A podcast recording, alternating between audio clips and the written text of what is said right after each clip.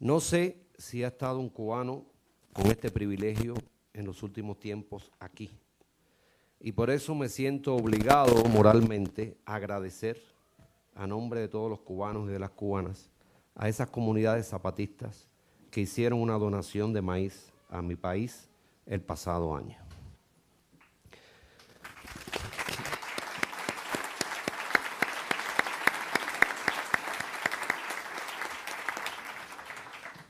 Hay muchas islas y yo vengo de la otra isla.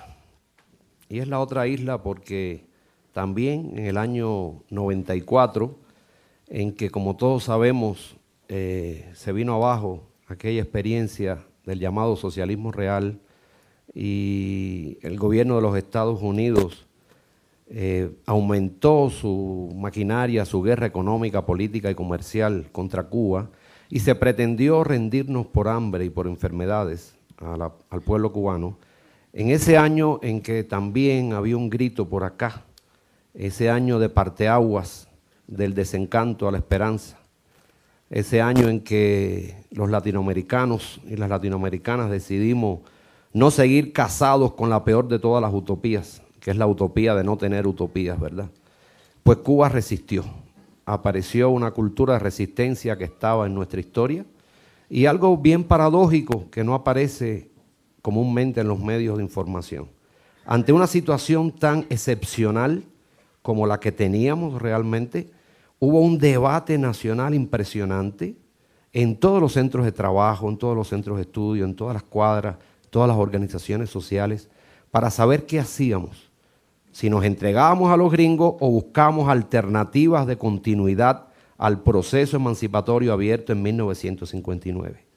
Y la gente participó y la gente buscó soluciones y apareció y reapareció esa cultura de resistencia que viene de nuestra historia y de la historia de América Latina. Ahorita en Cuba estamos en una situación no igual porque remontamos aquella crisis, y estamos también en un nivel de participación muy, muy alto, tratando de buscar soluciones. Yo he estado en México estos últimos meses y me escriben mis amigos que dicen que hay más de dos millones de propuestas de los cubanos y de las cubanas para buscar alternativas de solución a los problemas que aún tenemos, a los problemas de la burocratización, ¿verdad? A los problemas que tenemos de, de tratar de acercar el bienestar eh, personal y familiar a los resultados del trabajo en nuestro país, a ampliar los espacios de participación política, a profundizar el modo de participación política de la población, la autonomía de las organizaciones, es decir, un sinnúmero de, de, planteamientos en nuestro país. Eh, hay muchos argumentos, y yo no voy a hablar de Cuba ahorita, pero, pero casi es obligado pero ayer me dieron la clave. La revolución cubana eh, sigue, continuará como revolución, porque es una revolución que sabe bailar, Marcos. Y creo que eso es importante. Ayer usted daba esa premisa. Es una revolución que sabe bailar, es una revolución que canta al amor, a la amistad, con Silvio, con Pablo, con Vicente, con muchos cantores cubanos con Sara, por supuesto, con tantas y tantos. Bueno, yo voy a hablar de algunas cuestiones que no son mías, no son de mi autoría, realmente son elaboraciones hechas a lo largo de estos talleres sobre paradigmas emancipatorios. Ahorita no sé quién las elaboró, creo que fue François Jutar que está ahí, que siempre nos acompaña en estos talleres. Tal vez sea de usted estas reflexiones, no sé. Lo primero que quiero referirme es al nuevo escenario político que tenemos en el hemisferio. Y creo que no es, eh, es algo a lo que tenemos que analizar y responder. Pienso que se está expresando una tensión entre lo que pudiéramos llamar la lógica geopolítica, la nueva conformación geopolítica que se está dando en el sur de América Latina y la lógica de los movimientos digamos, la lucha antineoliberal, antiimperialista y la lucha antisistémica, anticapitalista, la lucha política y la emergencia civilizatoria y cultural, la contrahegemonía con todo lo que implica de peligros de construcción de poder, lo sabemos, y las emancipaciones libertarias. Este nuevo escenario algunos autores lo califican como post-neoliberalismo y me parece importante ubicar a los movimientos antisistémicos, a los nuevos movimientos antisistémicos en este nuevo contexto. Tenemos que interpretar estas nuevas realidades, esta marcha que viene desde el sur, con las peculiaridades que tienen cada uno de estos procesos que aquí de una u otra manera se han mencionado. El punto eh, que, me, que me interesa señalar para un posible debate posterior sería entender cómo si bien estos procesos no, no están más allá de la lógica del capital en todos los sentidos, son procesos que de alguna manera, salvando las diferencias entre unos y otros, están enfrentando la absolutización del principio mercantil. Y me parece que no es cualquier cosa el hecho, la necesidad de que los movimientos sociales se posicionen frente a estos procesos. Es cierto que hay peligros de cooptación, indudablemente, pero hay que tener en cuenta también las nuevas realidades y, el quiebre relativo de la hegemonía norteamericana en nuestro hemisferio. Y repito, no es cualquier cosa. Hablamos del capitalismo, del imperialismo en general, pero creo que es importante tener en cuenta el peligro que significan los Estados Unidos cómo estos procesos en algunos casos más que en otros están acorralando, digamos, la mercantilización. Cómo se trata de sacar de alguna manera el trabajo, la vida, la salud, la educación, el amor, la amistad, el compañerismo, el sexo, de esa lógica perversa de la mercantilización. Y me parece que habría que apostar por estos momentos que indudablemente no significa que estemos ya en una realidad totalmente antisistémica y que ya esté resuelto todo el sistema de dominio y de sujeción. Creo que hay que analizar cada caso, este es un tema bien polémico, bien complicado, lo sabemos, pero es un elemento que no podemos obviar. Las condiciones en que se mueven los movimientos sociales hoy en el sur no son las mismas que en la década neoliberal de los 90. Hay algo nuevo. Tenemos que estudiar qué cosa es ese nuevo y no repetir la visión estrategista, la visión mecánica de las etapas. Ahora vamos a hacer esto y después vamos a hacer lo otro. No, creo que la izquierda en nuestro hemisferio ha superado ese lastre tan negativo del estrategismo. Vamos a tomar el poder y después, solo después, vamos a resolver el problema de las mujeres, de los indígenas, de los negros, de los gays, de las lesbianas, de los distintos grupos humanos. Se tratan de procesos simultáneos. Eh, me parece que es importante eh, visibilizar el sistema de dominación que en los talleres de paradigmas emancipatorios en La Habana hemos clasificado o hemos utilizado esta categoría de sistema de dominación múltiple. Cuando hablamos de sistema de dominación, tenemos que tener en cuenta que se trata de tramas sociales, que estamos hablando de instituciones, pero también, y es lo que a veces no se hace tan visible, de lógicas. Las lógicas de dominación pueden retomarse en proyectos aparentemente alternativos. Y me parece que ahí está la función de esos movimientos sociales. Ya no corre más aquella visión de que con ustedes vamos hasta aquí, pero a partir de aquí no. Esa, esa dogmática, esa preceptiva que se tenía, ¿verdad? De la revolución democrática y después la revolución socialista. Son conceptos que no juegan hoy. Lo que no quiere decir que no hayan procesos y que no haya una lógica que haya que estudiar de alguna manera. Cuando hablamos de sistema de dominación, estamos hablando, y aquí me voy a ajustar a un texto para que el traductor pueda seguirlo, en primer lugar, a la explotación económica hoy, cómo se dan las formas de explotación en este capitalismo globalizado cómo funcionan las llamadas empresas de producción mundial, qué hay de nuevo en esto y cómo estas nuevas formas de explotación siguen acompañadas con las formas más infames de explotación del capital. ¿Cómo estudiar eso hoy en el norte, en el sur? ¿Cómo estudiar el fenómeno relativamente nuevo de la exclusión que tuvo su emergencia tan funesta en la década del 90? Millones de hombres y mujeres en el sur expulsados de la producción Y ya sabemos lo que significa que te expulsan de la producción, te expulsan del mercado, te expulsan de la política. ¿Qué hacer frente a eso? Volver a la ideología del pleno empleo, volver a la ilusión positivista de, que vamos a, a lograr un desarrollo similar al de las metrópolis. No, hay que cuestionar, hay que desafiar esa noción, en eso estoy de acuerdo con Gustavo, esas nociones heredadas del desarrollo, esas nociones heredadas de progreso, tenemos que desafiarlas, indudablemente. A veces la lucha contra la exclusión deja en la opacidad el elemento central de la explotación y me parece fundamental ver cómo se está dando hoy la plusvalía, cuáles son las nuevas formas de explotación del capital. Y esto es central para posicionarnos frente al sistema de dominio. El segundo componente, a nuestro juicio, es la opresión política en los marcos de la democracia formal. Aquí hablamos de la política espectáculo que bien conocemos en Latinoamérica, impulsada por el neoliberalismo. Hablamos de la contaminación visual de la pornografía política, de la irrelevancia decisoria del voto ciudadano, del vaciamiento de la democracia representativa, de la corrupción generalizada y del clientelismo, del secuestro que se produjo del Estado por las élites de poder. Y es un elemento central, creo que fue Chomsky, el que, habló, el que habló del gobierno mundial de facto que tenemos hoy, no legitimado por la sociedad civil popular internacional. Son problemas reales a los que, de los que tenemos que enfrentar.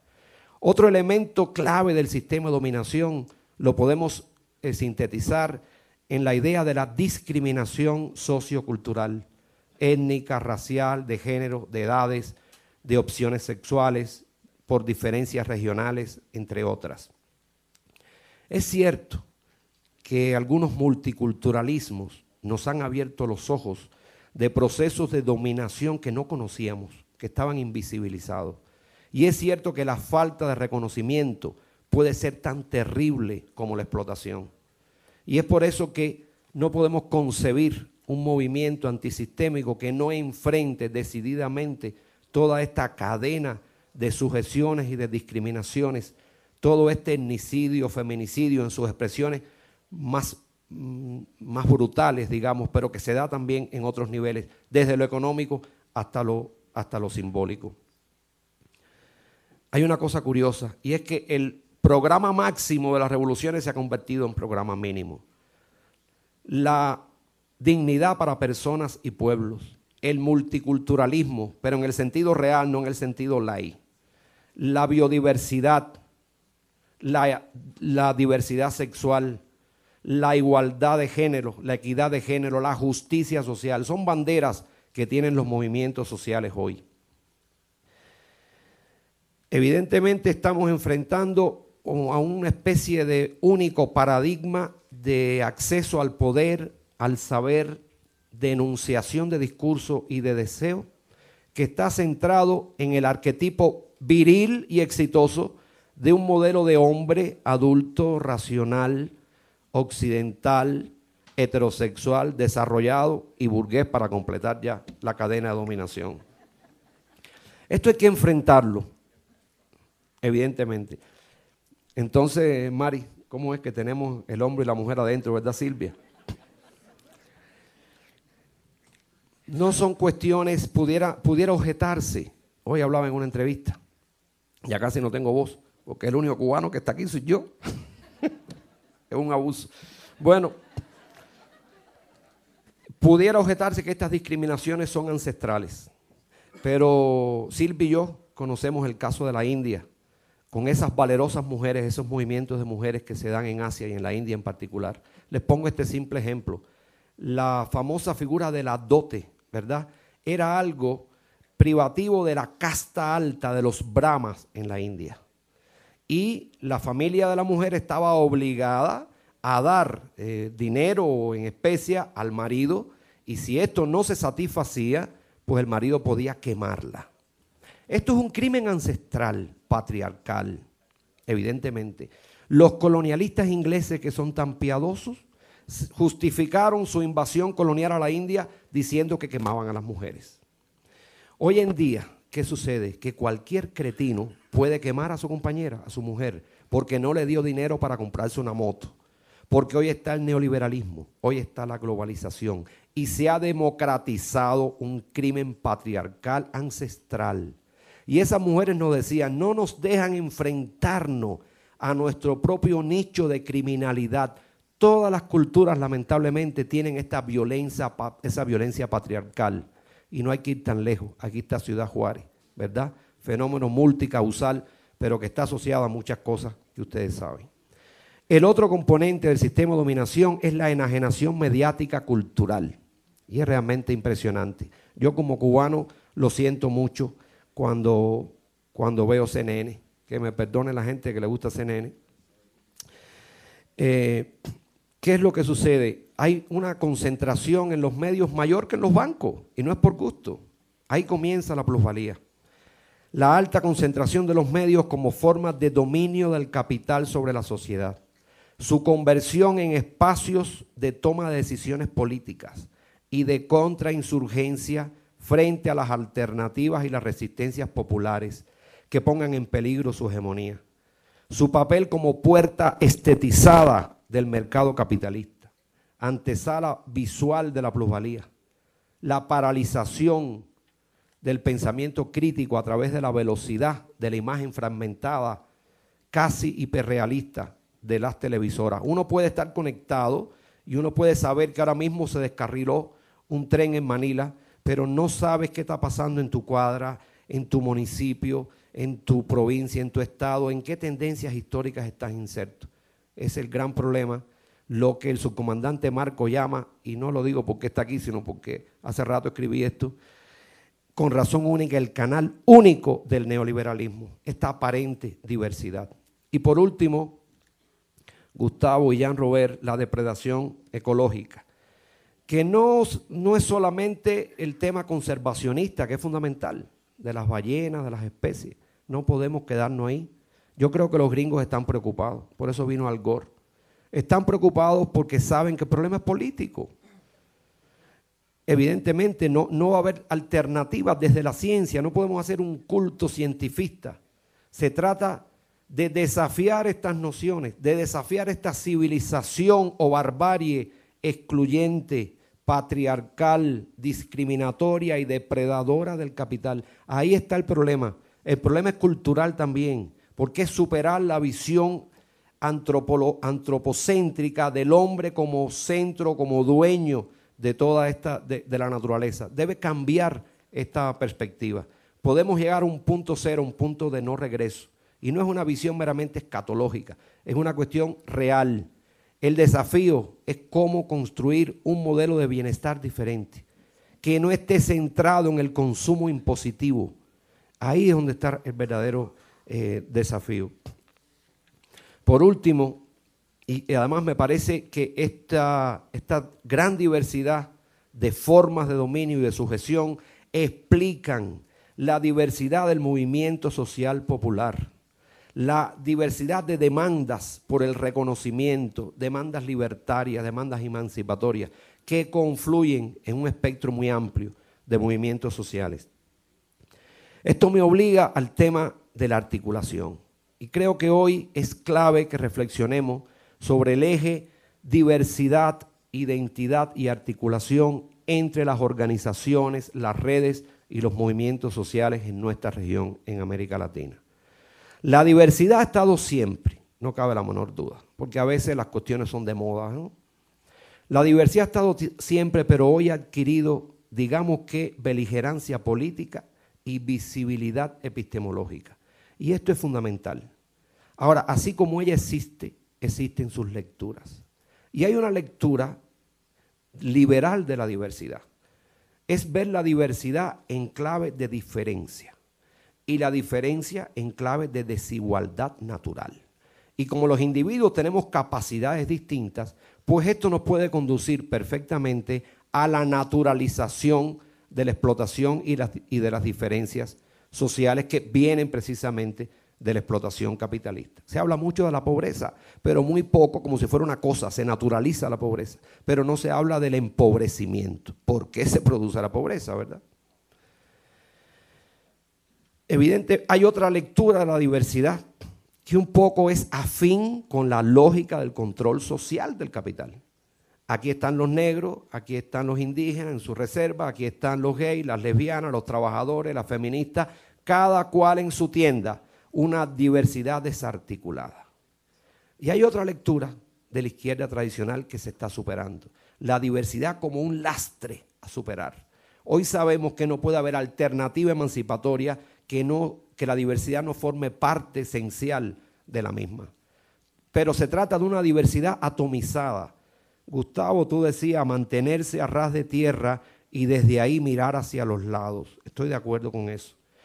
Que cada cual traiga lo suyo, su tradición, su discurso, su manera de confrontar los poderes hegemónicos, sus perspectivas libertarias, emancipatorias.